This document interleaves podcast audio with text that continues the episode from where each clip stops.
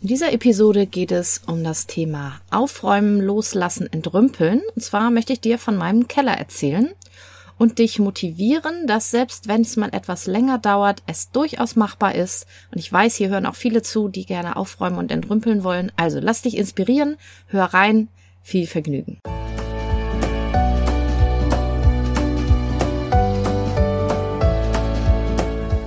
Hallo und herzlich willkommen zu diesem Podcast.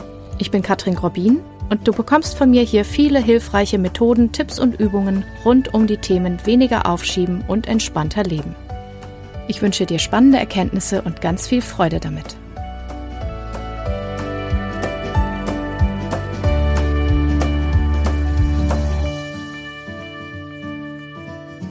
Ja, aufräumen und entrümpeln. Das ist ja ein Thema, mit dem viele in meiner Welt zu tun haben. Ich weiß, mich sprechen auch immer wieder Leute an. Manche fragen auch, kannst du vorbeikommen? Kannst du mit mir aufräumen? Und obwohl ich das nicht mache, weil das auch gar nicht meine Kernkompetenz wäre, haben wir da durchaus Überschneidungspunkte, denn auch ich habe wie viele andere noch so ein paar Reste aus früheren Leben in Anführungsstrichen. Und es fällt mir nicht unbedingt immer leicht, Sachen loszulassen. Deswegen habe ich auch schon viel Erfahrung mit dem Thema und kann natürlich schon auch im Coaching helfen und unterstützen und Anregungen geben. Und gleichzeitig bin ich selbst auf meinem Weg, alte Dinge auch loszulassen, egal in welcher Form das nun ist. Und jetzt habe ich diese Woche, wo ich das aufnehme, einen Meilenstein geschafft oder wir zusammen hier zu Hause. Und zwar der Keller.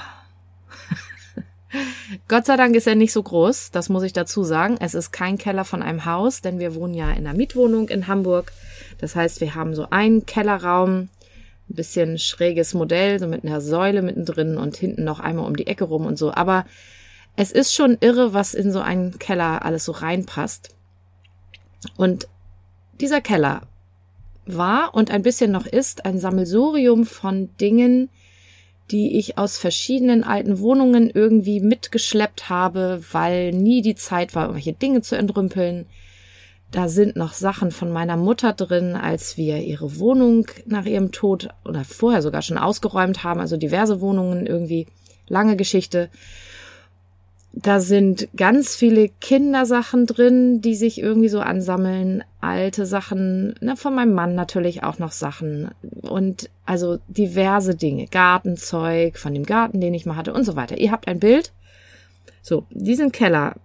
Wir haben es eine ganze Zeit geschafft, ihn ganz gut begehbar zu halten, tatsächlich obwohl da noch so viel alter Kram irgendwie drin war. Wir haben da ein gutes System mit Regalen und so weiter gefunden und das ging eine ganze Weile ganz gut. Allerdings, seit wir ein Kind haben, ist der Durchlauf an Gegenständen in diesem Haushalt natürlich exponentiell gestiegen, denn Kinder brauchen ständig ja auch neue Dinge, um die zum Spielen, um die Kreativität anzuregen, Kinderwagen, Kinderbuggies, irgendwelche Fahrgeräte und Klamotten natürlich ohne Ende und so weiter. Und seit Jahren kämpfe ich mit diesen Sachen.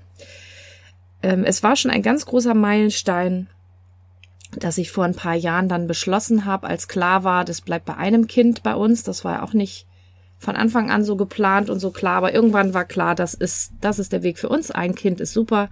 Das ist das, was wir schaffen und wir fangen auch nicht nochmal von vorne an. Und da hatten wir ja den ganzen Keller voll mit Kinderklamotten und es war schon ein totaler Durchbruch, als wir dann entschieden haben, nein, wir brauchen die nicht mehr. Und als ich einen Weg gefunden habe, wem ich das geben kann. Weil lange hatte ich auch dieses Gefühl, ich müsste das noch bei eBay reinsetzen oder bei Vinted oder wie die alle heißen. Und irgendwann habe ich beschlossen, meine Arbeitszeit bringt viel mehr, wenn ich Coaching mache oder ein Seminar gebe oder was auch immer, als wenn ich Fotos mache und das bei eBay reinsetze und dann mit Leuten hin und her maile und dann Sachen verschicke oder mich mit wem treffe oder so. Außerdem habe ich auch wirklich gar keine Lust auf sowas. Auch mit Flohmarkt bin ich absolut durch. Da habe ich irgendwann noch mal einen Versuch gemacht und habe gemerkt, das ist so gar nicht meins, den ganzen Tag da draußen zu sitzen und dann für 1,50 Euro irgendwelche Sachen zu verkaufen. Nicht, dass ich es schlecht finde. Ich finde es super, wenn Leute das machen. Ähm, und wenn es deins ist, mach es, ja, aber ich habe gemerkt, es ist nicht meins. So. Und der Meilenstein war damals schon diese Kinderklamotten halt wirklich ein ganzes Auto voll einfach jemandem zu verschenken. der die dann einfach damit gemacht hat, was eben dran war. Selber behalten, verschenken, verkaufen, was auch immer. Das hat schon sehr viel gebracht und trotzdem, trotzdem hatte dieser Keller jetzt zuletzt wieder einen Status, oder nicht wieder, das erste Mal eigentlich in meinem Leben, einen Status, wo man quasi fast nicht mehr reingehen konnte, weil die Sachen irgendwie so übereinander gewurstelt waren, weil da noch ein paar Kindermöbel gelandet sind, die auch sehr sperrig waren und so weiter. Also wirklich fürchterlich, so wie ich dachte, oh Gott, ich wollte nie, dass mein Keller so aussieht. Und wenn dir das auch so geht, dann möchte ich dir jetzt erstmal kurz sagen, ich verstehe dich und es geht vielen mal so und es ist nicht verwerflich und bitte hör auf, dir auf den Kopf zu hauen. Aus eigener Erfahrung, weil ich habe schon mir auch ein bisschen kurz auf den Kopf gehauen und dachte, wie kann das sein, dass dieser Keller so aussieht? Das ist so peinlich. Und dann habe ich wieder aufgehört damit. ich bin ja Profi darin, ich kenne mich ja aus. Na, nein, das bringt jetzt nichts. Wir müssen eine Lösung haben. Und wir hatten es schon seit Jahren vor. Tatsächlich wollten wir 2020 im Sommer den Keller angehen. Das hatten wir fest im Plan. Aber wir wissen ja, was 2020 war und da war neben Lockdowns und Corona und sonst wie was überhaupt gar keine Energie und gar keine Zeit übrig, das anzugehen, abgesehen davon, dass die Recyclinghöfe ja auch entweder gar nicht auf hatten oder so eingeschränkt, dass das noch viel schwieriger war. Also haben wir es nicht gemacht und wir haben es auch 2021 nicht geschafft und auch 2022 haben wir es nicht geschafft, das anzugehen. So. Und jetzt ist es so, dass ich dieses Jahr ein paar Dinge ja angehe. Ich habe ja schon auch von meiner Doktorarbeit gesprochen. Also es gibt so ein paar alte Projekte, wo ich wirklich das Gefühl habe, so dieses Jahr, dieses Jahr muss es, dieses Jahr wird es auch. Und ich habe tatsächlich auch äh, mir Coaching geholt für verschiedene Dinge selbst. Ich mache das ja auch selbst für mich. Ich biete das ja nicht nur an, sondern ich arbeite auch an mir und an meinen Blockaden und an meinen Themen, denn auch ich bin ja nicht fertig. Und ähm, ich hatte neulich ja schon von meinem Sport erzählt auch, dass ich wieder angefangen habe mit Sport und es läuft auch relativ gut. Also jetzt Schulferien habe ich ausgesetzt, aber heute werde ich wieder hinfahren. Und ähm, das ist schon eine Folge von diesem Coaching, weil wir da so ein paar Dinge aufgeräumt haben. Und ähm, die, das Zweite, was ich mit reingenommen habe, ist eben auch diese Aufräumgeschichte, dieses mehr Leichtigkeit reinzubringen in das Loslassen von Dingen, denn eigentlich brauche ich die alle nicht. Ja. Und es gibt verschiedene Gründe, warum man an den Dingen hängt. Ich sag mal, also es gibt verschiedene. In meinem Falle zum Beispiel ist es einerseits, dass ich ähm, in einer Familie aufgewachsen bin, wo ganz viel so ein Mangelgefühl war. Und das bin ich auch immer noch nicht komplett los so dieses Dinge sind rar, Dinge sind, sind kostbar, man muss die alle aufheben, die sind alle noch was wert und wenn, dann muss man die gut verkaufen.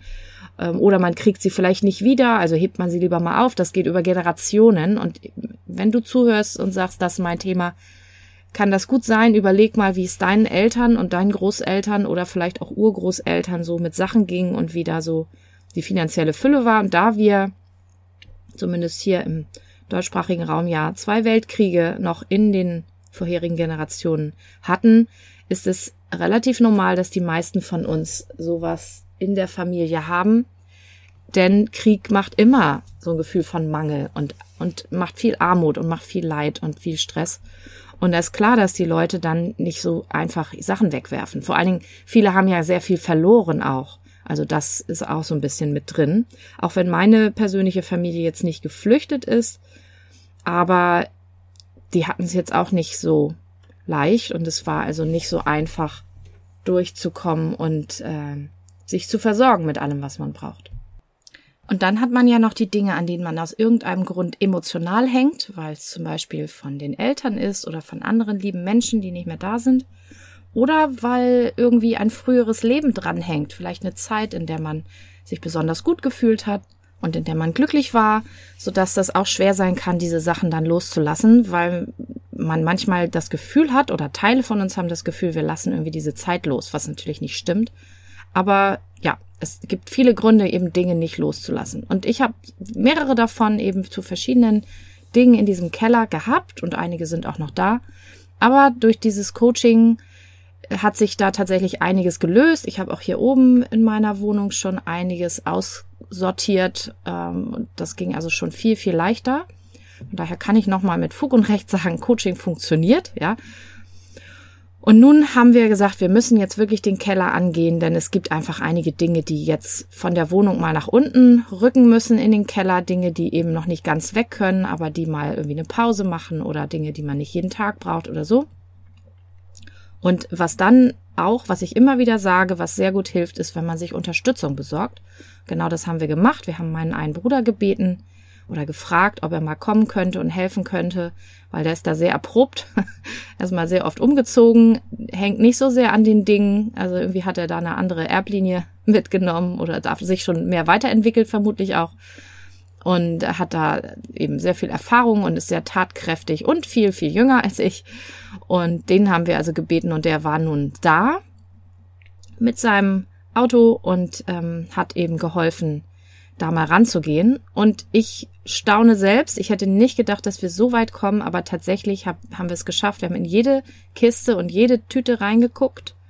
Wir haben nicht alles entsorgt, aber alles, was leicht war, alles, was einfach war, einiges hat sich insofern von selbst erledigt, als da tatsächlich Schimmel dran war. Ich habe gar nicht gewusst, dass das in unserem Keller auch schimmeln kann, weil es ganz viele Jahre gar nicht der Fall war. Aber wenn man lang genug wartet, kann es anscheinend da auch schimmeln. Das war insofern einfach. Das hat geholfen, weil Schimmel ist für mich ein No-Go, das geht gar nicht. Da fange ich auch gar nicht an, da irgendwas noch zu machen. Das geht sowieso meistens nicht wieder raus. Also haben wir alles, was irgendwie angegammelt war, weggeschmissen und auch ganz viele andere Sachen. Einiges noch sozusagen angeboten. Der Recyclinghof hat auch so einen Container, wo Sachen, die noch gut sind, irgendwie reinkommen. Die verkaufen die dann in so einem Sonderkaufhaus für kleines Geld.